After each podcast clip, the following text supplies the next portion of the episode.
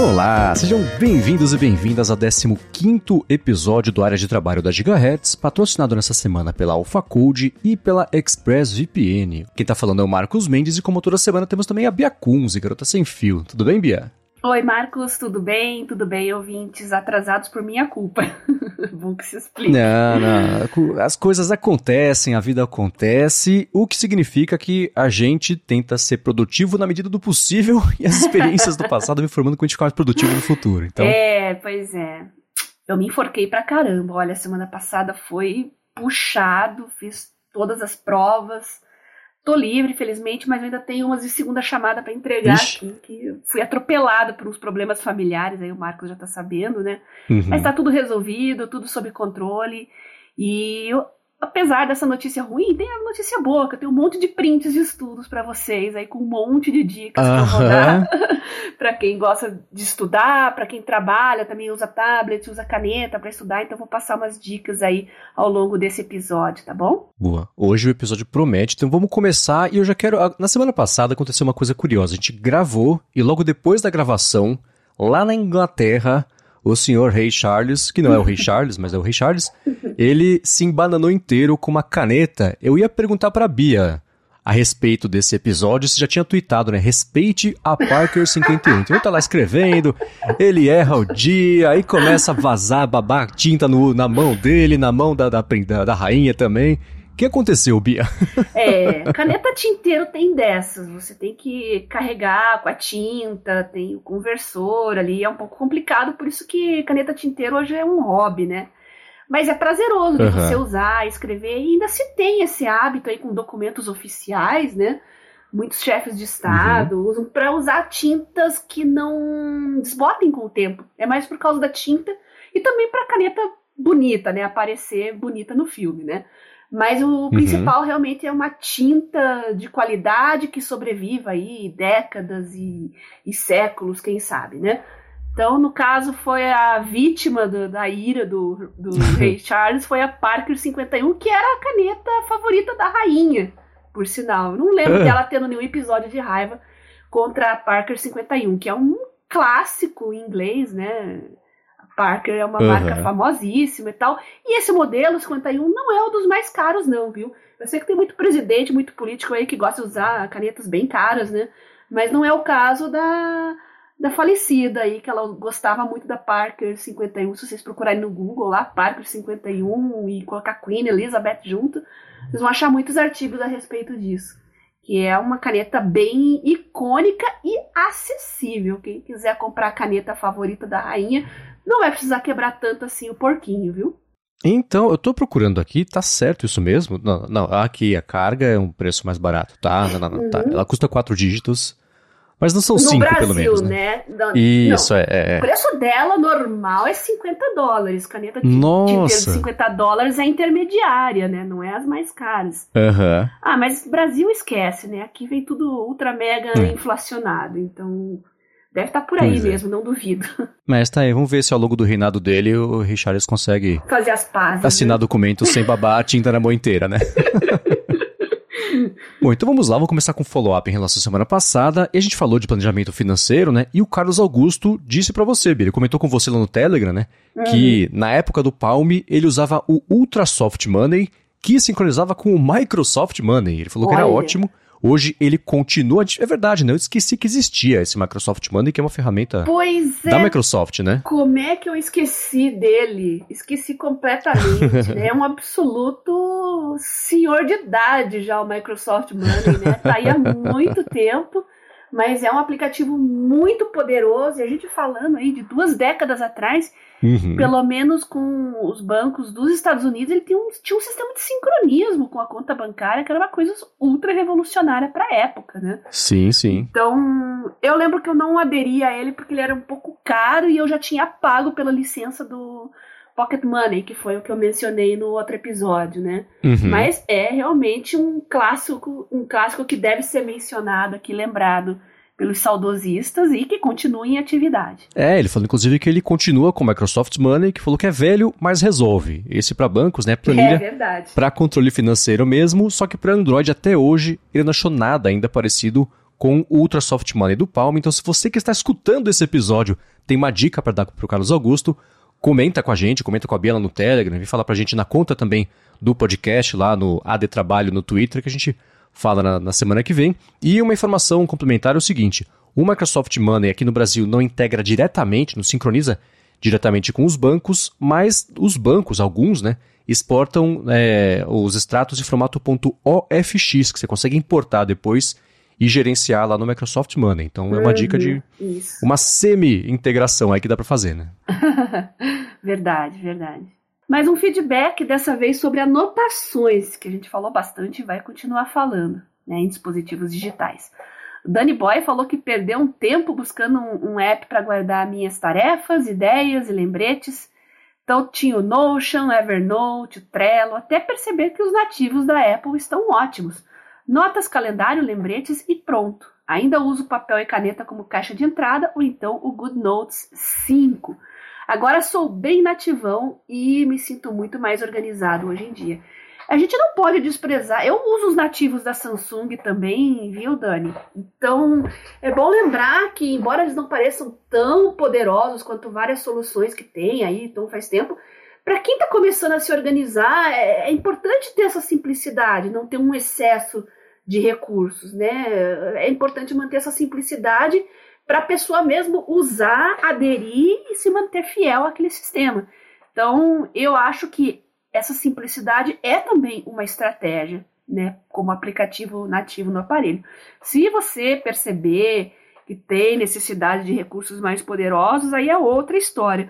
Mas eu acho que para uns 90% dos usuários, né, Marcos, está mais uhum. do que bom usar os, os, aplicativos de notas e lembretes da própria Apple, ou do Google, ou da Samsung, enfim. Isso aí. Eu usei desde o começo o iPhone, né? no começo os aplicativos todos esses de, de notas, calendário, lembretes, eles eram muito, muito básicos, especialmente lembretes, ele passou muito tempo super básico, o que foi bom para aplicativos de terceiro, tiveram oportunidade de conquistar público, crescer e até ajudar a evoluir o que significa você ser um aplicativo de lembrete, um de calendário e tudo mais. E nos últimos anos, especialmente, a Apple foi correndo atrás desse prejuízo e tem complementado de um jeito bem bacana os aplicativos nativos, só que exatamente com essa proposta de assim, a gente vai fazer o básico bem feito. Se você precisar de coisas mais avançadas, tem aplicativos que existem por causa disso. Né? Então a Apple faz trocentas coisas, incluindo um aplicativo de calendário, por exemplo, mas tem um desenvolvedor terceiro que faz só um app de calendário. É claro que ele vai ser mais completo, hum, vai ter mais possibilidades, mais funcionalidades, né? Então, é, eu acho que a escada é exatamente uhum. essa. Você começar com o nativo, organizar, aprender até a colocar é, essa ferramenta, que seja um calendário, que seja um aplicativo de lembretes no seu dia a dia e fluxo de trabalho. E a hora que você começar a bater no teto do que ele oferece, aí sim vale ir atrás de aplicativos de terceiros, mantendo aquela filosofia que eu acho que eu e você concordamos, né, Bia? Que é Tente uhum. ao máximo encontrar um aplicativo que se adeque a você e não o contrário, porque aí você uhum. ter que, que, mudar o jeito Exato. que você pensa para caber no aplicativo não, não, funciona, né? Fechou, é exatamente isso. Uhum. O Matheus também falou a respeito disso, né? Disse que ele é fã do Samsung Notes desde 2005, só não uso porque não tenho a caneta e como não tenho acesso a ele pelo meu notebook, prefiro usar o Evernote que uso para tudo, menos calendário que é o Google Agenda. Mas assim que o widget de agenda deles tiver mais independência, eu largo o Google Agenda. É isso aí. Muito uhum. bem, excelente dica. É. É, essas integrações entre esses aplicativos depende de muitas coisas e às vezes no iOS é muito diferente do Android. Uhum. Né? Se você tem um smartphone uh, Apple e um tablet Android, por exemplo, ou o contrário, você sofre um pouco mais para integrar as coisas, principalmente se você gosta dos nativos do, do, das próprias companhias, né? Uhum. Mas realmente, é, quem puder manter tudo da mesma plataforma, no mesmo ecossistema, realmente é tudo muito suave, né, Marcos? Você que está bem no ecossistema da Apple, já fiquei um tempo também bem presa no ecossistema da Apple. A gente gosta porque funciona muito, né? Mas no meu caso, uhum até pelo meu trabalho eu preciso ser multiplataforma, então eu não vou tanto para esse lado. Sim, é, hoje em dia, é, especialmente para quem tem esse fluxo de mexer em mais de um dispositivo, mais de um ecossistema, se não for multiplataforma, esquece, né? Você certamente vai perder um dado, um compromisso, um documento, uma informação importante e vai trabalhar mais para sincronizar as coisas do que para trabalhar. E aí esquece, né? Não dá para ser produtivo desse jeito, né? e a gente, a gente fala tanto de produtividade aqui, mas eu acho que o, pra, o grande prazer nosso aqui, dos nossos ouvintes, é quando tudo sincroniza, tá tudo fluido, tá tudo bonitinho, todos os devices lindos, né? Parece uhum. que você chegou no paraíso. Aham, uhum, é, né? Sincronia é tudo. Ainda mais com o sistema de continuidade, né? Uhum. Para documentos, assim, nossa, é maravilhoso. É. O Google, ele tem umas armadilhas que ele, ele muda de ideia muito rápido e com muita frequência sobre o que, que cada coisa faz no grande ecossistema deles, né? Então, é, nessa semana, por exemplo, eles reformularam que o Google Reminders é a mesma coisa agora do que o Google Tasks. Aí para você, só que para criar um lembrete tem que usar o calendário. Para criar uma tarefa é no Gmail. E o Keep tá meio num limbo. Então, e, é, sempre foi o Google Reminders era diferente do Tasks, você fazia um lembrete no calendário, que era diferente do lembrete no Keep, que era outra coisa, que você fazia um lembrete no assistente, era uma terceira um terceiro balde de lembretes, e aí o único lugar que tinha, o Casey Newton, é, que o jornalista falou, o único lugar que tinha para ver tudo ao mesmo tempo era no aplicativo móvel do Google Calendário. Então eles estão reformulando isso, mexendo um pouquinho, mas ainda assim, é, é, o Google ele é famoso por matar aplicativos, ecossistemas, plataformas, ideias, assim como ele troca de roupa, né? Então é um pouco complicado depender 100% disso, porque é, é sempre um alvo é. meio móvel ali, né? Fica por um tempo com aplicativos duplicados, né? Uhum. Só a gente vê comunicador instantâneo, bagunça, que era e é ainda, né? Parece que não tem uma identidade, falta uma identidade, mas eles são assim mesmo, né? Eles vão fazendo, vão matando, vão adaptar, adaptando e uhum. você que se vire, né? É, atira a flecha e pinta o alvo depois onde ela cair, né? Tinha um, tem o Meet, né? A gente tá usando o Meet, tem o Duo, não sei se o Duo existe ainda. Não sei, que é o Talk, Duo, Meet, é. Hangouts e o. Tinha, tinha, o Talk e tinha o. Não, tinha o Duo Talks, e tinha o outro. Um era Duo. de vídeo e outro era de áudio. Sei lá. Ele, Olha, enfim, né? Nossa senhora.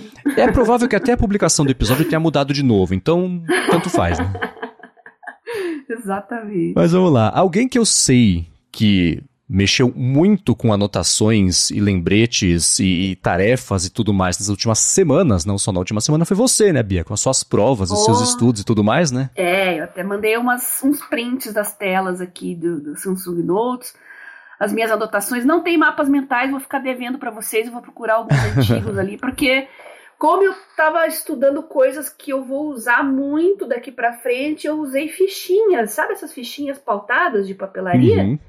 E eu fiz de um jeito mais bonitinho, né? Claro, aí eu posso mostrar na foto para vocês também, porque é uma coisa que eu vou guardar, vou levar comigo, vou precisar. No caso aí, é, função cardíaca, função hepática, é um pouco de bioquímica clínica, né? Uhum. Então, quais biomarcadores tem que analisar, quais são mais importantes, né? As, as, discrepâncias, os valores. Então, tá tudo bem bonitinho. Eu coloquei a foto aí para vocês darem uma olhada. E cada uma dessas fichas são quase 40 slides de aula, para vocês terem Nossa, uma ideia. Então, você é. condensar as informações. Claro que primeiro você tem que ler, tem que se aprofundar, entender o que foi passado, porque realmente condensar as informações é uma arte e é o que faz realmente você aprender. Tá? Uhum. Muita gente gosta de coisa pronta, às vezes você está naquela correria, né? Pega as anotações do amigo, ali do colega, os resuminhos, mas não é a mesma coisa quando você faz o seu próprio resumo. Sem dúvida. Parece tenho... que é, o aprendizado é, é, mais prolongado também, né? Uhum. E você usando as fichinhas aí para relembrar no futuro de alguns desses dados, né? Os que são mais decoreba, poxa, ajuda pra caramba. Eu tenho, eu, dando uma espiada, eu vou deixar aqui na descrição do episódio um link para uma galeria de imagens com todas essas telas que a Bia compartilhou aqui comigo pra gente conversar sobre isso. Então, para quem estiver com essa possibilidade, dá para ir acompanhando a discussão ilustrada, abrindo o link com as fotos, que eu tenho muitas perguntas para te fazer. Tem muita sigla, é, é, é, uma coisa muito específica da área, né? Acho que a maioria vai ver não vai entender bolhufas, mas é, só para vocês verem como tá bem resumido, muita sigla, muita abreviação, enfim. Uhum. Mas antes disso, eu quero tirar um minutinho do episódio para agradecer a AlphaCode, que está patrocinando mais uma vez o Área de Trabalho.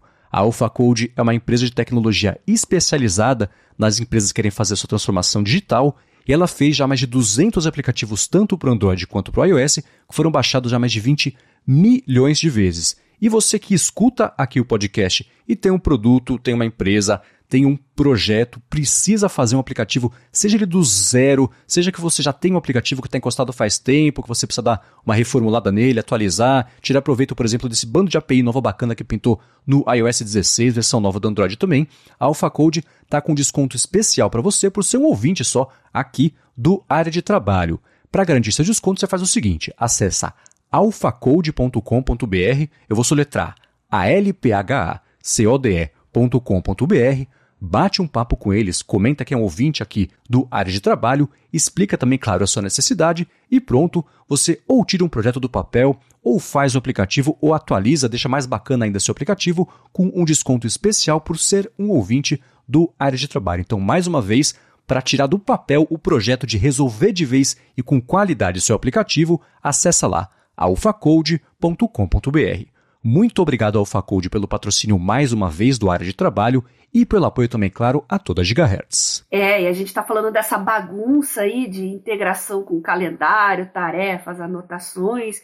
Por que não você criar o seu próprio aplicativo? Se você tem uma ideia bacana e que não viu em nenhuma solução no mercado, tá aí a AlphaCode que pode resolver o seu problema e quem sabe você não vira o mais novo empreendedor na área de aplicativos de produtividade aí no mercado, né? Fica Muito a dica. Bem. E obrigada, AlphaCode, por patrocinar a área de trabalho. Bom, agora, Bia, vamos lá. Você falou que usou o Samsung Notes, né, para fazer as anotações digitais aqui da, de resumo de matérias e tudo mais, né? Exato. Vamos na sequência aqui, né? Uhum. que eu vou, vocês vão acompanhar aí também com as notas do, do episódio que o Marcos vai disponibilizar. Então, uhum. o primeiro são duas telas ali no modo claro, né? Vou explicar isso também.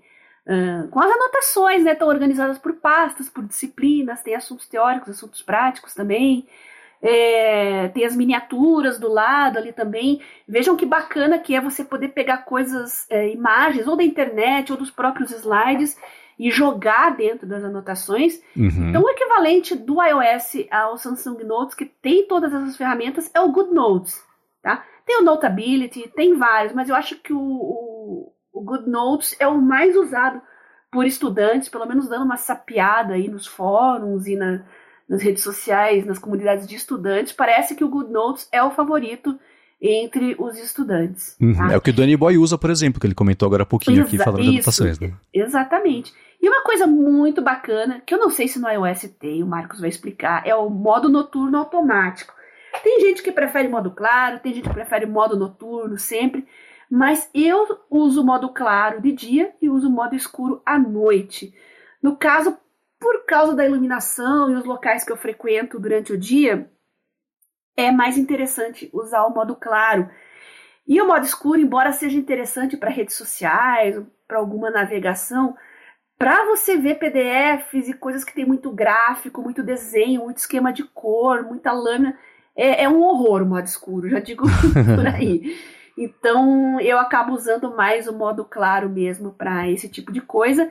E vejam que bacana que o Samsung Notes ele muda automaticamente o padrão de cores da, das suas notas escritas à mão também. Uhum. Eu vi em alguns lugares que tem pessoas que é, usam o papel, digamos assim, para fazer as anotações, já o papel preto com a caneta usando a tinta branca, mas Claro que é muito melhor você usar o modo dinâmico, né? Uhum. Deixa no, no, aqui no, no, no, tablet Android, pelo menos tem o um modo dinâmico. No entardecer, ele automaticamente entra no modo escuro, eu não preciso colocar isso. E todas as notas ali do Samsung Notes passam a ficar com fundo escuro e a minha escrita na cor branca. Eu gosto muito, é a minha, minha dica favorita, né, para uhum. anotações aqui em Android, especificamente do, Samsung Note. Sabe me dizer se para iOS também tem essa mudança automática noturno diurno? Também tem. Você pode colocar para ser que nem é, vai anoitecendo, ele liga o ele não vai ligando aos poucos, né? Começa a anoitecer, ele liga direto ali o modo escuro e enfim, vice-versa também. Você pode deixar, como eu deixo, por exemplo, eu deixo ligado 100% do tempo. Eu, eu vivo no modo escuro para tudo. Então, é, quando, eu acho ótimo que cada vez mais aplicativos têm se integrado já com essa API de identificar automaticamente se está claro ou está escuro e também adaptar as interfaces. E adaptar as interfaces é o que a Bia falou. Se você tem, por exemplo, uma, um aplicativo que no modo claro tem cores diferentes, no modo escuro tem que adaptar essas cores, né? Usar a mesma cor, porque no Word, por exemplo, por muito tempo, não, não ficava legal. a cor, você, você tá, dava É. um highlight amarelo, com o modo escuro era o mesmo tom de amarelo. Aí não dá pra enxergar, fica difícil de ver. Uhum. Então existe. Então, se você tem um aplicativo, vai fazer o aplicativo com Alpha Code, preste atenção nisso, porque é muito importante adaptar as cores, mas sim, ele você consegue é, controlar ou deixar automático ligar ou desligar o modo escuro. É, mas eu, eu vivo no modo escuro para tudo, 100% do tempo. Até no Safari, eu tenho um- um- uma extensão chamada Noir, que é. Ela força um modo escuro para todos os sites. Às vezes dá uma quebrada quando. Ele tenta ao máximo resolver inconsistência de cor, mas quando ele não consegue, ele fala, putz, não deu. Mas é a exceção. E todas as interfaces de tudo abrem no modo escuro, o que para mim é uma, uma maravilha. É. E outro problema é na hora de você usar PDFs junto com notas escritas. Se você está Uhum. ali olhando os slides, né, ou um livro, e você está tomando suas notas no modo de tela dividida, né? Uhum. Ah, eu acabo usando o Shodo separado, embora dê para usar PDFs dentro do Samsung Notes, que é muito bom, por sinal, funciona super bem. Eu não uso por dois motivos. Primeiro, porque ah, o banco de. Quando você coloca um PDF dentro do Samsung Notes, ele vai criando um banco de dados grandão e o aplicativo mesmo vai ficando muito pesado. Uhum. Então, eu não, não gosto desse. Embora o meu tablet esteja. Ele é novo ainda, né? Não, não vejo lentidão. Eu prefiro ter os PDFs é, separadamente, abrir individualmente num outro aplicativo de PDF e aí usar o modo tela dividida junto com o Samsung Notes. né? Uhum. Então não tem esse problema. Fora que às vezes você tem que compartilhar com algum colega, mandar alguma coisa, é bacana quando você tem os PDFs separadinhos e não dentro do, do Samsung Notes, né? Sim, então sim. esse é o principal esse é o principal motivo, né? Quando você usa o modo tela, tela dividida, você pode usar também o Samsung Notes duas vezes, tá? O Android, Uhum. mais- a versão mais recente do Android permite isso, pelo menos com os aplicativos nativos. Eu sei que alguns aplicativos isso não funciona, mas você tem o Samsung Notes aberto de um lado numa anotação e você pode abrir, né, na tela dividida novamente o Samsung Notes, ele dá essa opção e você escolhe uma outra nota. Então você Uhum. fica com duas notas diferentes ao mesmo tempo ali na tela dividida. Boa. É, o iOS, salvo engano, é a mesma coisa já faz um, um tempo. Como eu parei de usar o iPad todo dia para trabalhar, eu acho que em versões mais recentes do iPad OS ele permite que isso aconteça também. Agora, eu tenho umas dúvidas sobre o seu fluxo de estudo. Acho que isso pode ser útil para muita gente aqui que estiver escutando e buscando esse jeito de ser mais produtivo e trazer é, é, estudos mais para a parte digital e tudo mais. Na primeira imagem que você compartilhou comigo, que você tem diversos. É, diversas, é, é, enfim, anotações e resumos. Você, Miniaturas, né? minia- é, tem aqui as miniaturazinhas. Você falou que chega a acontecer de uma apresentação, um slide, sei lá, um- uma aula de 40 slides virar uma miniaturazinha só, uma anotação ah, simplificada ali. Como é que você faz Aham. para priorizar ou hierar- hierarquizar, difícil palavra, é, para que uma anotação, uma aula de 40 slides tenha tudo que você precisa sem você perder informações relevantes para te deixar num resumo ultra resumido de uma página, por exemplo, como parece ser o caso aqui. Depende muito do professor e do que ele prioriza também quando ele fala. Tem, às vezes tem slides, tem aula com 100 slides, mas o professor passa Uhum. correndo em cima. Eu tenho um color code, né, que eu- quando eu faço anotações tanto em slide quanto em papel ou no Samsung Notes, que eu uso o rosa neon para coisas que o professor dá um destaque maior. Aham. Então, às vezes eu tô no PDF, ele, ele fala, ele cita um gráfico, aquela informação, eu boto uma estrelinha rosa neon ali. Eu geralmente escrevo com azul ou preto, né? E o Uhum. azul claro eu uso para observações, às vezes coisas que não estão ali na aula, que eu procurei na internet, uma informação extra que está no livro, né, algum detalhe.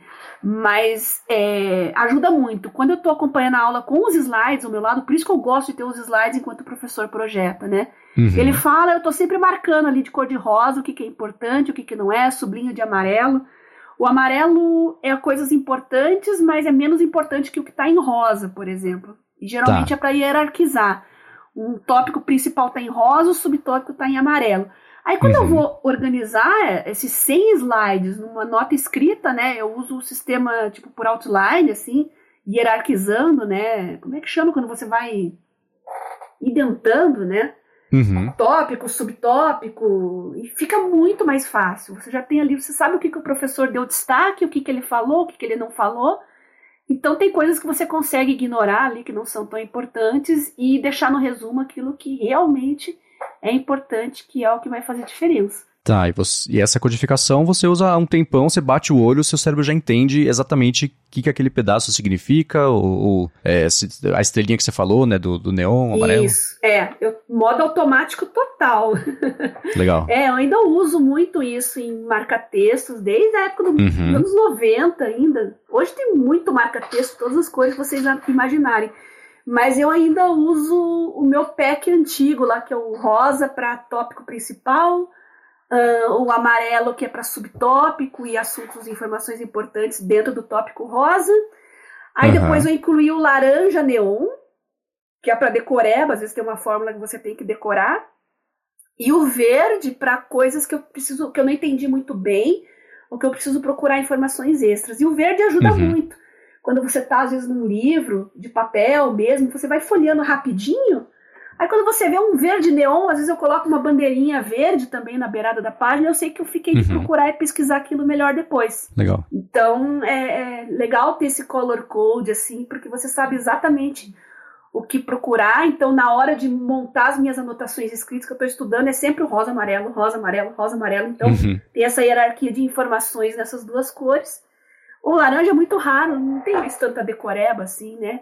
E o verdinho para coisas que eu preciso procurar. Você acha fácil, uhum. né? Ainda mais em digital também. Você vai passando as folhas, você já vê um highlight verde e é uma coisa que você deixou para trás para pesquisar.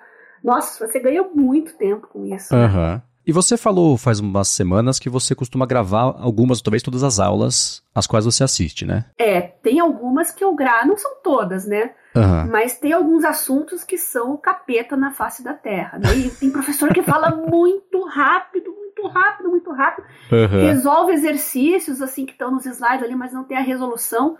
Eu costumo gravar também resolução de exercícios, porque eu gosto de fazer passo a passo, principalmente nas matérias de exatas, né? Eu faço um cálculo uhum. ali resolvendo um problema, aí eu marco com caneta de outra cor, número um, né? Coloco dentro de um círculo, depois número dois, em volta de outro círculo, o passo a passo da resolução daquela equação, daquele problema. Nossa, na hora de você revisar como é que eu calculei isso aqui mesmo, vai no, naquele exercício principal que tem o passo a passo. Um, dois, três, quatro. Primeiro você faz isso, primeiro você faz aquilo, depois você calcula outra coisa. Uhum. Ajuda muito, muito na hora de, de revisar, né? Tá, então isso é, não é em todas as aulas. Eu ia perguntar como é que você transforma essa gravação num acessório de estudo, então é parte do processo, não de estudar para uma prova, por exemplo, que estiver chegando, mas não. parte do processo de você fixar não, a informação não, depois da aula. É, porque eu anoto todas as anotações de aula com ou sem os slides juntos, eu faço digital, com a caneta e o Samsung uhum. Notes. Só que quando eu vou estudar depois daquela aula, a vantagem da anotação digital fica bem evidente. Porque as coisas que eu deixei para trás, ou que eu não deu tempo de escrever, eu consigo adicionar olhando nos slides, ou então no áudio, caso eu tenha gravado. Então, essas anotações que eu tenho de aula, eu vou mudando elas com o tempo. A vantagem é você empurrar o texto, abrir espaço, adicionar mais páginas, reordenar as páginas para adicionar informação ali no meio. Isso você não consegue jamais com anotação em papel. E uhum. faz você ganhar tempo, né? Tem gente que faz anotação de aula, depois vai fazer resumo de livro, depois vai fazer resumo de slide, vai. Nossa, é... não se tem tempo para fazer tudo isso, é impossível, né? Eu vejo uhum. muito Studigram com resumos, assim, mas aquilo é uma coisa tão. Acho que é para ficar bonitinho no Instagram mesmo, porque no dia a dia é inviável você ficar enfeitando tanto e fazer tudo tão organizadinho, tão arrumadinho, né? Uhum. Então, no sistema digital, ali de anotações digitais, você consegue adicionando informações e arrumando espaço na marra ali para caber mais coisa depois. o que sim, foi para o papel que eu mostrei para vocês ali realmente é o resumo do resumo do resumo e alguma coisa que eu acho interessante ter junto para consultar no futuro, que eu guarde, que eu possa levar em hospital, por exemplo, para consultar, né? Uhum. É bem essa abordagem. É, e o que está em papel aqui, eu tenho uma das imagens, tem umas quatro ou cinco folhas ali é, retangulares pequenininhas, e é, você refez isso à mão, não é uma impressão, por exemplo, a partir do Samsung Notes. Você escreveu de novo? Não, eu, eu já tinha, eu já, né, não, eu já tinha feito, passado todas as informações de slide, gravação para aquele meu resumo escrito à mão no Samsung Notes. Tá. Aí eu fiz a revisão do que eu escrevi e de uhum. cabeça eu escrevi nessas fichas para ah, tá. realmente guardar. Eu tento fazer sempre de cabeça. Eu leio primeiro as minhas anotações, destaco alguma coisa, eu escrevo reescrevo assim coisas que eu tenho dificuldade em guardar E aí eu pego a ficha e tento sintetizar tudo de cabeça, o que eu aprendi Legal. naquilo, né? É, aquilo, isso eu perguntar se é aquele seu fluxo de o que você precisa que entre no seu cérebro você digita, mas o que precisa sair do cérebro você escreve é, à mão. É, eu tento fazer as coisas no papel assim sem consultar, né? Ah, uhum. eu sei, por isso é a importância de você hierarquizar, né? Tópico 1, um, subtópico, subtópico, daí eu sigo aquela, a, aquela estrutura, né? Tá, tópico principal, o que, que eu lembro sobre isso? Ah, tá, ele é classificado naqueles três subtópicos, quais que são mesmo? Aí eu tento escrever no papel de cabeça. Hierarquizar a informação é muito importante quando você tem um volume grande de informações. Os slides às vezes são meio bagunçados, o professor não coloca título, subtítulo. Uhum. É, você mesmo categoriza e subcategoriza as informações, você guarda com muito mais facilidade tudo, né? Pelo menos na minha área, né, gente? É, um, é uma área que tem muita memorização. Sim, sim, sim. Né? Não são todas as áreas que são assim, mas as que exigem a gente tem que usar essas estratégias, né? Uhum. É, eu ia te fazer uma pergunta, mas eu concluí que era cretina, mas eu vou fazer mesmo assim, você me fala se é cretino ou não, porque é exatamente isso. Eu acho que como você, a área que, em que você está trabalhando e estudando, ela é muito, muito específica, com muito conceito, muita coisa que você tem que saber ali de cabeça. Você, por exemplo, você fez... Muito passo a passo. Então, é, muito... você fez é, as, os estudos e as provas, é, com base, claro, nas aulas e tudo mais, é, para chegar nesses cards com o resumo do resumo que você tinha decorado, quanto tempo você estima que você passou desde que você pegou isso para estudar? É, esquece a aula. A aula você anotou, isso ficou marinando na cabeça um pouquinho, mas, putz, preciso estudar para a prova. Até chegar nesse resultado ultra resumido e já com você isso consolidado na cabeça, quanto tempo é esse processo para uma matéria, uma prova, enfim, um tópico? Quando o professor é didático e organizado, eu pego as anotações de aula e os slides no mesmo dia em uhum. meia hora, no máximo uma hora, eu estudo aquele assunto né, daquela aula. E para revisar para a prova é mais umas duas ou três horas para revisar toda a matéria. Mas nem tá, todos são assim, né? Vocês vão uhum. ver que uhum. nas minhas anotações está lá tópico 1, tópico 2, aí 2.2, né? Reação de Jafé. Aí A, B, C, D, E. Geralmente eles não, eles não dão os assuntos organizadinhos assim. Essa organização uhum. fui eu que fiz. Eles vão jogando e vão falar, ó, primeiro você faz isso, agora vamos falar dessa outra reação, tal, tal. Ah, beleza, então é 2.2, é a reação dentro de, ah, ureia, estamos no assunto ureia, tá, ureia tópico 2, aí 2.1, reação tal, 2.2, reação tal. Ele não fala, ele vai uhum. jogando aquelas informações e aí no futuro eu sei, bom, muito bem, dentro desse assunto ureia, eu tenho três tipos de reações que eu preciso saber. Então você memoriza com mais facilidade desse jeito, né? uhum. né? É, na, na escola eu tinha essa dificuldade de fazer uma estrutura, uma organização talvez diferente do que a que estava sendo apresentada para mim, mas pela nossa conversa aqui, né, 30 anos depois, eu tô percebendo que isso só faria sentido de eu reorganizar eu tendo a matéria inteira na cabeça, sabendo o é. contexto do, do, dos conceitos todos, para eu organizar de um jeito que faça sentido para mim. E não que necessariamente tenha que ser como o professor ou a professora passou isso na aula, né? Na minha primeira graduação, eu tinha o rascunho que eu passava limpo, tinha que passar limpo, uhum. porque era uma bagunça. Aí quando você pegava os livros e as coisas para estudar, e as anotações de aula, aí você tinha que começar de novo num outro papel ali. E eu fazia nesse sistema também, hierarquizando, né? Uhum. Então, mas olha o trabalhão que dava. Tinha as notas de aula e eu começava do zero para fazer, pegar as notas de aula e transformar em notas de estudo os seus uhum. subnotes, não. Eu organizo. Às vezes na aula tá tudo bagunçado, e depois, quando eu vou estudar aquele assunto, eu organizo os tópicos e subtópicos. Durante a aula, às vezes é, é impossível, até porque os slides que vêm em seguida você não sabe como estão, né? Exato, e, né? É isso. Professor de biológicas não tem muita preocupação estética, assim, com o slide, ele vai jogando as coisas lá e se vira.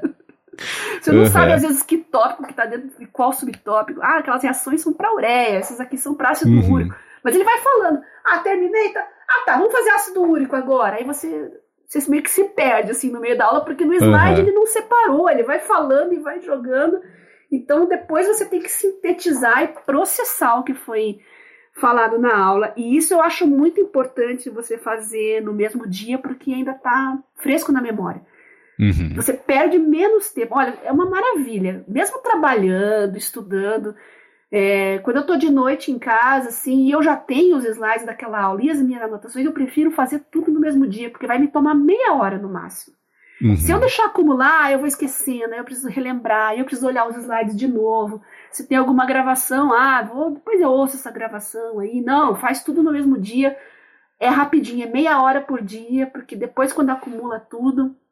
E eu tava nessa loucura semana passada, porque tem professor que dá aula e resolve dar os slides 15 dias depois. Imagina um slide com aquele monte de gráfico que você anotou de qualquer jeito. Fala, meu Deus, o que, que era esse gráfico mesmo? O que, que era importante aqui? Às vezes não dá tempo de você copiar o gráfico que está no slide uhum. ali nas suas anotações. E é extremamente importante que você acompanhe ali a velocidade de um determinado uma reação enzimática, alguma coisa que você precisa anotar ali né? Então é complicado, atrapalha muito a sua vida e o professor que dá o slide no mesmo dia, eu amo e venero eles de paixão. Ah, então, professores que estão escutando aqui, professoras também, deem slides no mesmo dia, ajudem seus alunos a te ajudarem, né? Eu até perdoo se não tiver os slides durante a aula ali, mas ele colocar no mesmo dia. Mas uhum. quando ele manda, às vezes o professor tá ali, tá online, tá abrindo o laptop dele, eu falei, professor, coloca lá no Teams agora. Alguns uhum. são bonzinhos, colocam, abrem no tablet, ai, que alívio, né? Eu consigo escrever tudo Boa. em cima dos slides ali, ganho um tempo e eu consigo acompanhar muito mais a aula. Uhum. Então, professores, fica a dica aí para vocês. Boa. Agora, uma das. Ah, na verdade, eu acho que foi a última foto que você me mandou. Eu acho que é do seu setup de estudos ou setup de, de materiais e dispositivos para ir para as aulas. É, você... exatamente, é o que eu levo nas aulas. É só aquilo uhum. ali. Eu levo apesar que um monte de caneta que vocês viram, gente, o que eu levo. vocês vão dar risada. Deixa eu ver o que eu levo. Eu não levo nem estojo na aula. Eu coloco naquele porta-canetas da mochila. Eu tenho uma multipen que tem caneta esferográfica preta, azul, lapiseira tal. Um marca-texto, porque às vezes o professor entrega um papel mesmo na aula um laboratório, fazer alguma atividade no laboratório, precisa às vezes usar um marca-texto. Se você só tem um marca-texto nessa situação, qual cor você usa, já que você tem essa hierarquia de assuntos diferentes para cores diferentes de marca-texto? Ah, não, eu tenho um marca-texto que tem duas pontas, a ponta ah. rosa e a ponta amarela. Tá, ó, tá vendo só? Então tá. É da Pentel, fica a dica. Eu vou te mandar a foto depois também. É, não é caro e ele tem uma ponta de um lado e outra ponta do outro. Boa. Aí a caneta permanente, que é para escrever em vidrarias e etc, né? E o último aqui, o que, que é o último? Ah, caneta para emprestar, porque sempre tem alguém que, que empresta, eu tenho o ciúme das minhas canetas, eu tenho uma mais baratinha, assim, que se alguém me pede, eu dou a baratinha. Melhor garantir, né? É. E deu nessa, né? Cheguei para fazer a prova, sempre tem uma ali, ah, empresta uma caneta. E tá, tá. Ah, não, as minhas canetas de estimação, não empresto, não. Uhum. É, vai emprestar a Parker 51, vai sujar toda a prova da pessoa, não vai dar certo. Se você odiar muito o seu coleguinha, né? É, fica mais uma dica para todo mundo. Muito bem, vou deixar todas essas fotos aqui na descrição. Espero que esse guia da Bia de estudar e tirar o melhor proveito do estudo tenha ajudado. Dúvidas que vocês tiverem, dicas, aplicativos que possam ajudar também, mandem pra gente que a gente comenta aqui como follow-up não só no próximo episódio, mas nos próximos episódios. Obrigado, Bia, por essa ajuda para deixar a gente melhor informado sobre como a gente tem que, que, que tirar o máximo proveito disso. Exato. E só para explicar essa última foto, aí o tablet é o S7, o smartphone é o Note 8.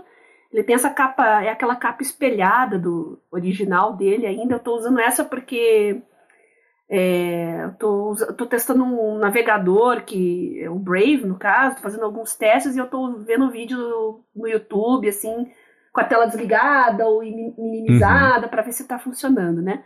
Então essa capa é boa para isso. Aí tem o mouse da Logitech, que é o Pebble, esse teclado velho de guerra maravilhoso da Microsoft, é ótimo esse né, da Microsoft. É dobrável. E as duas caixinhas ali, uh, os dois fones, uh, o Redmi AirDots, tá? Um é verde, um é azul, porque o verde está pareado com o tablet, o azul está pareado com o celular. então é capa verde, né? Capa verde, fone verde. Eu sou meio lesada, então é assim que eu, que eu guardo qual fone está pareado com o que, né? Boa. Agora, uma pergunta que a gente recebeu na semana passada, eu acho, foi em reação a um dos anúncios que a Apple fez no evento dela, do dia 7 de setembro, que ela anunciou iPhones novos, anunciou geração nova de fone de ouvido também, a gente pode até falar sobre isso caso dê uhum. tempo. Mas um que ela deu um, um foco também que ela deu grande para a apresentação foi na geração nova do Apple Watch, ela colocou uns sensores de temperatura que não são termômetros, não tem, pelo menos por enquanto, um aplicativo para você ver lá qual que está a sua temperatura exata, mas ela posicionou isso como uma ajuda, uma funcionalidade muito útil para mulheres por conta de acompanhamento de ovulação, planejamento familiar e tudo mais. E no área de transferência, eu falei que eu não tinha muito a acrescentar a respeito disso, afinal, eu até comentei, como a Rachel Green fala em Friends, sem útero, sem opinião. Então eu olhei e falei, tá, interessante, né? É, mas a gente recebeu é, uma pergunta, assim, o Rubens Padovese falou, tá, tudo bem. O Marcos falou que não tinha muito lugar para falar sobre isso, mas queria saber da Bia o que ela achou a respeito disso. A gente pode emendar também um papo sobre o cuidado com a saúde, a nossa saúde, talvez de parentes também, relacionado à tecnologia. Mas antes da gente falar sobre isso, eu quero tirar um minuto para agradecer a ExpressVPN, que também está patrocinando esse episódio do Área de Trabalho. Nunca foi tão comum as pessoas usarem internet com Wi-Fi compartilhado, Wi-Fi público, hospital, hotel, shopping, aeroporto, sei lá, escola. E em Wi-Fi assim, não é muito difícil, não é impossível e nem muito difícil, na verdade, alguém se enfiar no meio da conexão e comprometer seus dados, colocar seus dados em risco, interceptar esses dados e aí vender, fazer o que quiser, porque nada mais valioso no mundo hoje em dia do que dados. Com a ExpressVPN, você resolve esse problema porque a sua conexão passa a ser criptografada e mesmo que alguém se enfie lá no meio da conexão, não consegue acessar esses dados, porque eles são um pacotinho fechado, impenetrável e, e, que a pessoa não vai ter o que fazer com esses dados. Então, ao navegar na internet com o ExpressVPN no seu telefone, no seu tablet, no seu computador, até para TV, eles dão suporte também para alguns modelos de TV, os seus dados ficam seguros, criptografados e você tem um benefício enorme disso porque eles não ficam sob risco. Uma outra coisa bacana também da ExpressVPN é a possibilidade de você falar, por exemplo, ah, estou me conectando a partir dos Estados Unidos. E aí você acessa Netflix, por exemplo, com um catálogo americano, YouTube também, ah, quem subiu esse vídeo não deixou ele ser visto fora dos Estados Unidos. Não tem problema. Se conecta falando que está nos Estados Unidos a partir da ExpressVPN, ou de quase 100, mais de 100 países, na verdade, que eles oferecem, isso te destrava algumas possibilidades de geolocalização de internet que a gente não teria acesso de um outro jeito. A parte mais bacana disso tudo é que você que está escutando agora o área de trabalho tem um desconto de 3 meses para usar ExpressVPN na assinatura do plano anual, depois ainda de usar 30 dias para experimentar, ver se é uma coisa bacana, se serve para você. Eu garanto que vai servir, mas você pode garantir por si mesmo acessando lá expressvpn.com barra trabalho. Você tem 30 dias para experimentar, 3 meses para usar de graça depois de contratar o plano anual, e aí só no ano que vem você começa a pagar para garantir que seus dados vão continuar seguros e, inclusive importante, rápidos. A conexão é rápida porque a ExpressVPN investe muito em estrutura para mesmo você estando numa conexão com, com VPN, você não ser penalizado por isso. Então, mais uma vez, acessa lá expressvpn.com barra adtrabalho. Muito obrigado, ExpressVPN, pelo patrocínio mais uma vez do podcast e pelo apoio também, claro, a toda a Gigahertz. É, e essa semana eu fiquei sabendo que tem empresas da área de saúde, inclusive uma para a qual eu prestei serviço, que está obrigando os, os, colaboradores a usarem VPN, sob pena de sofrer sanções, aí, punições e, e advertência profissional, porque dado na área de saúde, informação de paciente, hoje é crucial e aí envolve desenvolvimento de terapias, de novos medicamentos, tem informações muito sensíveis. Então, uhum. é o caso de você pensar aí onde é que as suas informações estão circulando. E se você se incomoda com aqueles anúncios extremamente intrusivos, que te deixam desconfortável, que, que, te colocam a par é, da situação da exposição dos seus dados de navegação, é hora de pensar em colocar um VPN na sua vida. E a gente agradece muito a ExpressVPN por oferecer essa oportunidade aqui para os ouvintes do área de trabalho. Boa, muito obrigado. Agora vamos lá, Bia. O Apple Watch novo, o Série 8, ele tem um sensor de temperatura. E você já respondendo diretamente ao Rubens Padovese, uhum. falou que você tinha achado que esse tinha sido o anúncio mais bacana desse evento da Apple. Eu quero que você comente uhum. um pouquinho a respeito disso, se você quiser. E, enfim, sobre não é só essa novidade, mas o que pintou lá também que te chamou atenção. É, um dos motivos de eu estar também começando uma graduação nova, indo para a área de biotecnologia, é justamente por causa de wearables ligados à área da saúde em especial idosos, porque vocês sabem que você falar para um idoso, monitorar a diabetes dele, monitorar a pressão dele, tudo isso é sempre muito complicado e não é todo mundo que tem uma enfermeira à disposição, né? Porque uhum. não dá. Então eu gosto muito da forma como os wearables estão avançando nesse sentido para monitorar doenças crônicas. Então eu tenho alguns projetos, não posso infelizmente falar muito a respeito disso, mas eu gosto bacana. E o que eu posso dizer sobre sensores de temperatura é que não é só relacionado à ovulação, não. Você pode saber de infecções que estão na fase inicial e para quem tem determinadas alterações, algumas doenças é, crônicas, quando o padrão de temperatura sai do normal, pode ser um sinal de alerta para outros problemas que aí ele pode cruzar com outras informações que o próprio WET esteja monitorando. Não sei se faz muito sentido o que eu falei, mas enfim, a situação é que você tem uma alteração de temperatura, pode ser que tenha a ver com uma outra alteração num outro padrão que ele está monitorando ali também, e as coisas podem estar relacionadas e servir uhum. como um sinal de alerta para uma alteração uh, de saúde. Então é bem bacana, e quanto mais medições, mais interessante. Você pode medir temperatura, pressão arterial, uh, gasometria, é muito interessante também. E essas coisas estão avançando, ficando mais precisas e mais e mais e mais monitores estão sendo incorporados nesses dispositivos. Quanto mais, melhor, viu? Exatamente. Mas respondendo ao Rubens, é principalmente por essa cruz, esse cruzamento de informações entre todos esses dados que estão sendo monitorados. Não basta você ter um relatório gigante ali de toda a sua temperatura, quanto ela oscilou ao longo do dia, da semana, do mês, né? Se não tiver uma forma de processar essas informações e cruzar com outros dados que ele esteja monitorando também. Uhum. É, isso é, é curioso como o pulso, especialmente. Eu, eu, lembro quando, antes da Apple lançar o Apple Watch, falaram pro Tim Cook, ah, e aí, o que, que a Apple vai fazer no futuro? Aquelas perguntas que todo mundo sabe que ele nem vai responder, né? Porque é claro que vai falar todos os planos. Mas ele falou, olha, o pulso é interessante, né? E hoje em dia a gente vê como é uma área muito valiosa para fazer diversos tipos ao mesmo tempo de biometria, porque além disso tudo que você comentou, né, tem, por exemplo, também é, já tem rumor, aquela coisa patente sobre isso, de você medir a glicose também a partir lá, fazer medições com o pulso. Esse sensor agora de temperatura que a Apple colocou no evento, ela colocou como de monitoramento de, de ovulação. Ela falou uhum. bem rapidinho sobre isso também que você comentou, né, Bia? De fazer ah, acompanhamento que pode indicar sinais e sintomas de outras doenças, mas ela uhum. nem deu um uhum. foco nisso e nem explicou muito o que, é, o que quer dizer, porque eu acho que se ela se propuser a fazer isso, deve ter uma tonelada de etapas regulatórias e aprovações, e é. Anvisa aqui, e FDA nos Exato. Estados Unidos. Então, falar que assim, há um sensor de temperatura para te indicar uma coisa deve ser mais fácil, menos complicado, menos burocrático de aprovar. Mas. É, vai depender dos, dos APIs ali que eles vão abrir uhum. para os desenvolvedores, o que, que os desenvolvedores vão poder utilizar de informação também. Sim. O que, que o software vai poder acessar, para quem ele vai poder enviar. Então, tem muitas coisas sensíveis nessa questão. Uhum. Né, mas é principalmente ligado à privacidade de dados. É, e, e, ela também falou sobre isso porque, especialmente agora nos Estados Unidos, está um momento super delicado para falar sobre planejamento familiar, porque teve aquela reversão da lei que deixava, que, que garantia que seria legal em todos os estados é, abortar, e aí agora está na, na mão de cada estado e tudo mais. E a Apple passou um tempo falando não só sobre as funcionalidades e as possibilidades que, que e como é que funciona, né, claro, o sensor, mas também isso, ó, os dados são criptografados, nem a gente consegue acessar, então a, o, o, o, subtexto foi assim: se a justiça manda a gente entregar os dados, não dá, a gente não tem, a gente vai ter uma caixinha fechada e penetrava para entregar, porque é o que tem.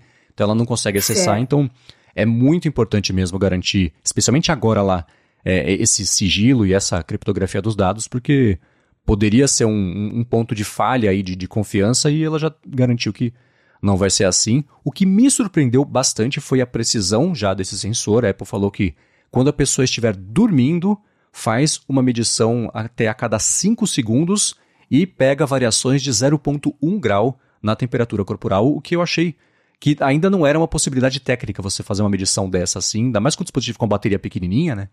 Mas uhum. é, eu achei bem impressionante conseguir fazer essa medição num, num prazo tão curto, né, de 5 em 5 segundos. É bem bacana. É, como eu fiquei hipertensa após a Covid e ainda estou monitorando a minha hipertensão, é, semana passada eu estava bem sobrecarregada, dormindo 4, 5 horas por noite, e embora eu não tenha um medidor de pressão arterial no meu wearable aqui, eu desconfiei que pudesse ter alguma coisa errada, porque eu estava tendo muita dor de cabeça e meus batimentos cardíacos em repouso estavam beirando a 100, uhum. né, que é um valor muito alto, está totalmente fora do padrão e o próprio aplicativo mostra isso, né? Sim. Então eu desconfiei, aí eu medi minha pressão, vi que estava alta, mas eu consegui repousar, descansar um pouco, né? Tomei um, um medicamento ali de emergência e agora já está estabilizado outra vez. Agora seria muito mais bacana se eu já tivesse uma maneira do próprio wearable detectar isso e avisar uhum. né, é, na né? hora que, que tá fora do padrão. É, eu, por coincidência, nessa semana, enquanto eu tava dormindo, é, o meu batimento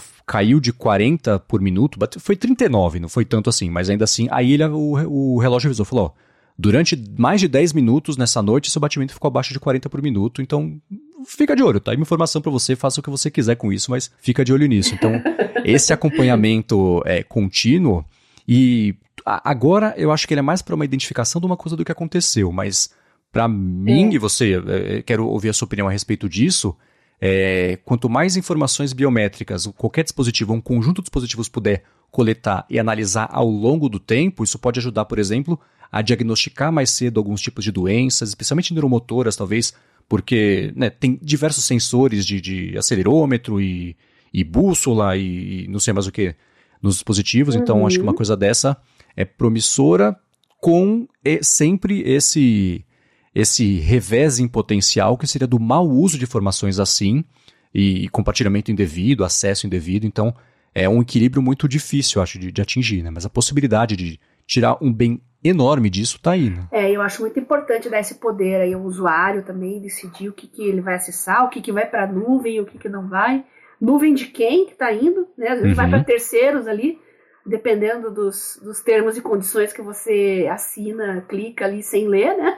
É. Você não sabe para onde vão essas informações. Então, na, na parte da saúde, é muito mais importante que você preste um pouquinho mais de atenção, porque estava uma época rolando aí que seguradoras de saúde estavam acessando, eu não lembro se era Fitbit, se era alguma empresa dessas aí, não, me perdoe eu não lembrar o nome, mas já, já tem um tempinho isso, uns 4, 5 anos, deu uma confusão, então acabou prejudicando a imagem da empresa, inclusive, né? Cuidado, uhum. é, leiam bem os termos e condições e veja lá, falou em compartilhar com terceiros, pula fora. É, né? É, e é muito complicado isso, porque esse também é um outro alvo móvel, né? Hoje você usa o serviço de uma empresa que tem um tipo de política de privacidade ou de compartilhamento de dados, mas amanhã, depois, daqui a um ano, daqui a 10 anos, depois que você usou, seus dados continuam lá, mas ela pode mudar, pode fazer uma parceria. Eu lembro que eu fiz. Ah, tem aquele 23andMe nos Estados Unidos, uhum. que é um mapeamento genético mais simplificado, mas ainda assim surpreendentemente poderoso do que você consegue uhum. diagnosticar. Diagnosticar não, mas, mas saber a seu respeito sobre o que o código genético traz ali, né? E era uma coisa assim: ah, você vai lá, uhum. você compra na farmácia, cospe no potinho, manda pelo correio, daqui a um mês, daqui a dois, chegam os resultados para você. Beleza, né? A política dizia: não vamos compartilhar com ninguém, os dados são são da, da, seus e a empresa vai guardar e tudo mais. Beleza. Deu tipo dois anos, eles fizeram uma parceria com a farma a GlaxoSmithKline e uhum. vai e tem compartilhado, isso desde 2018, na verdade, tem compartilhado dados é, do, desses estudos e do, do, que eles coletam das pessoas para que a farmacêutica possa desenvolver novos medicamentos, tratamentos e tudo mais. Então, isso ela foi muito criticada porque eu tinha usado, por exemplo, acho que em 2016 ou 2017, sei lá, não lembro quando foi, essa, é, o serviço e anos depois os meus dados poderiam ter ido parar lá numa farmacêutica por causa dessa parceria que veio depois de que eu aceitei os termos de uso. Então isso é complicado, né? É. É complicado porque essas empresas muitas vezes fazem essas parcerias e eles anunciam como uma coisa assim positiva para os clientes. Uhum.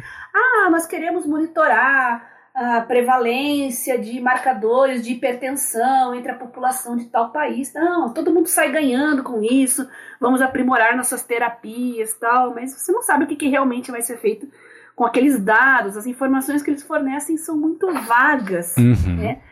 Então tem que tomar muito cuidado, isso ainda é um assunto muito delicado, né? E DNA Uh, agora está virando commodity também, uhum. né? Os bancos de dados aí de países e de populações, né? Porque para você analisar a genética de populações, você não, não, adianta você ter uma pessoa, você tem que ter um conjunto Sim. de DNAs de um determinado grupo, seja ele de um país, étnico, seja qual for, né? Uhum. Então tem que ficar muito esperto com isso, porque a gente não sabe realmente o que está sendo feito, feito com essas informações, né? Eu já fiz todas essas análises genéticas, todas as principais companhias eu já fiz. Né? Eu até doei meu DNA para algumas instituições, universidades, então meu DNA já está na boca do sapo, mas eu fiz isso de propósito. Porque eu tenho uma condição de saúde e eu sei que é importante, que isso pode ajudar outras pessoas a desenvolver novas terapias. Inclusive, eu pretendo trabalhar também com esse tipo de banco de dados de outras pessoas para prevenir doenças crônicas. Uhum. Então, eu falei, o meu tá na boca do sapo, mas eu sou eu, eu tô fazendo isso com plena consciência. Não é todo mundo que se sente confortável em fornecer informações biológicas que às vezes você nem tem conhecimento do, é. que seria, vezes tem um marcador para um câncer muito raro, uma distrofia, alguma doença que pode se manifestar quando você tiver já idoso e você tem aquele marcador, você nem está sabendo, mas vai ter outras pessoas que saberão. Sim. Então, muito cuidado com esse tipo de, de, de informação, tá? Boa. Um último tema sobre é, esse negócio. Na verdade, foi um tema que permeou esse evento todo da Apple, não só essa parte do relógio, mas é, do iPhone também, que eles têm lá um detector de acidente de carro, então se você estiver no carro, bater o carro. É que nem tem hoje do, do relógio, se você levar um tombo e ficar parado por 10 segundos, ele fala: escuta, Tá tudo bem? Está parado. Eu vou ligar para emergência, para o seu contato de emergência e mandar localização para todo mundo para saberem que você talvez precise de ajuda. Vai ter uma coisa parecida no Apple Watch e nos iPhones também para é, é, você ter esse tipo de, de, de assistência caso você precise. E eles puseram isso como uma forma de você cuidar não só de si, mas de entes também, que era uma coisa que eles já tinham feito nessa própria detecção de queda, né? De, ah, putz, ah, às vezes, né, velhinhos e velhinhas tal. tudo bem que tem a parte mercadológica e cínica que a gente pode é, usar esse espectro para ver, mas assim, ah, né, dá um Apple Watch pra sua vovozinha, porque, poxa, um dia ela pode cair e pode precisar de ajuda. E aí vai estar. Tá, as chances uhum. de, de, ficar tudo bem aumentam. O que, num lado, é, é feio, talvez você apelar para esse essa sensação de, de, de, de, insegurança, mas por outro lado, para quem precisou e o negócio funcionou, resolveu, né? Eu acho que é uma tendência cada vez maior que eu tenho visto por aí de as pessoas presentearem dispositivos vestíveis, especialmente para outras, uhum. e sincronizar isso tudo no aparelho, concentrando as informações para que é, é, a família fique ali bem cuidada e todo mundo garantir que, que, tá sendo, que a observação está sendo feita, a parte cardíaca e tudo mais. Você estudando esse mercado, vê isso como uma coisa crescente mesmo? Ou eu que estou projetando Sim, aqui porque eu gosto também não, dessa tecnologia? De jeito nenhum. Não é viagem, não. Isso é perfeitamente possível. A gente falou dos vovofones uma época, lembra? celular para o vovô, para ele chamar emergência. Por que não um wearable com essa característica também, né? Um vovô wearable, por exemplo, né? Para facilitar o trabalho dos médicos, enfermeiros, cuidadores. Às vezes você tem que ficar tirando a amostra de sangue ali de tempo em tempo, medindo a pressão. É um pouco estressante para o idoso também, dependendo da condição que ele tem. Eu acho que isso é uma tendência, sim, já está acontecendo, vai ficar e será cada vez mais comum em pouquíssimo tempo. É, né? Eu tenho. O exemplo que eu dou na minha família é isso, né? Eu, há uns três anos, teve aquele negócio que eu também estava dormindo. Acho que é, é, perigoso dormir, né? Porque eu estava dormindo, o Apple Watch me falou: escuta, você está com fibrilação atrial, vai para o hospital. Eu tava e, e, e, Enfim, fui tratado e tá tudo bem.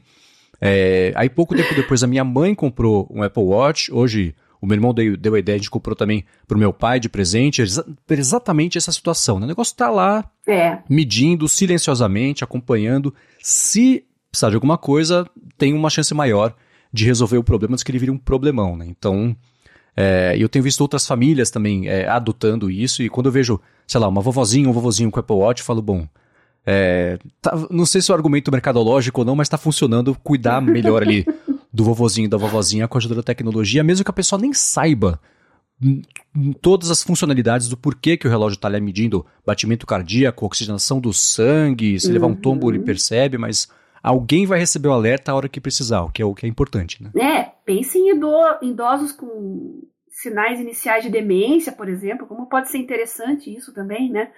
Para se acompanhar melhor. Agora, eu acho tudo isso perfeito, maravilhoso, desde que tenha consentimento da pessoa, consentimento uhum. da família, Sim. e que todo mundo saiba quem está acessando essas informações. Então, tendo isso uh, bem, bem definido, eu acho fantástico. É, perfeita Vai mudar colocação. a geriatria como um todo, viu? Isso aí, é, a população está envelhecendo, a gente não pode esquecer, a gente está com cada vez mais idosos na população.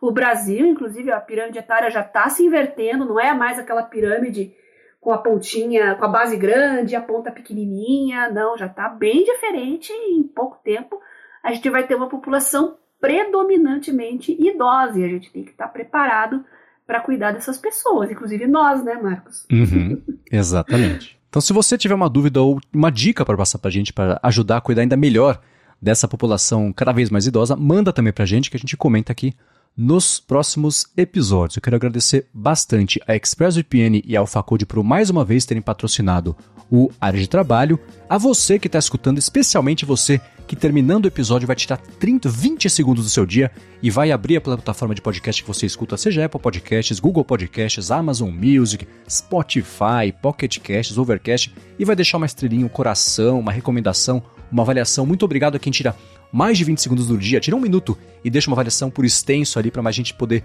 saber o que vai encontrar se começar a escutar o área de trabalho. E obrigado, claro, você também, Bia, por nos ensinar a ficar mais saudáveis e melhor estudados no episódio de hoje.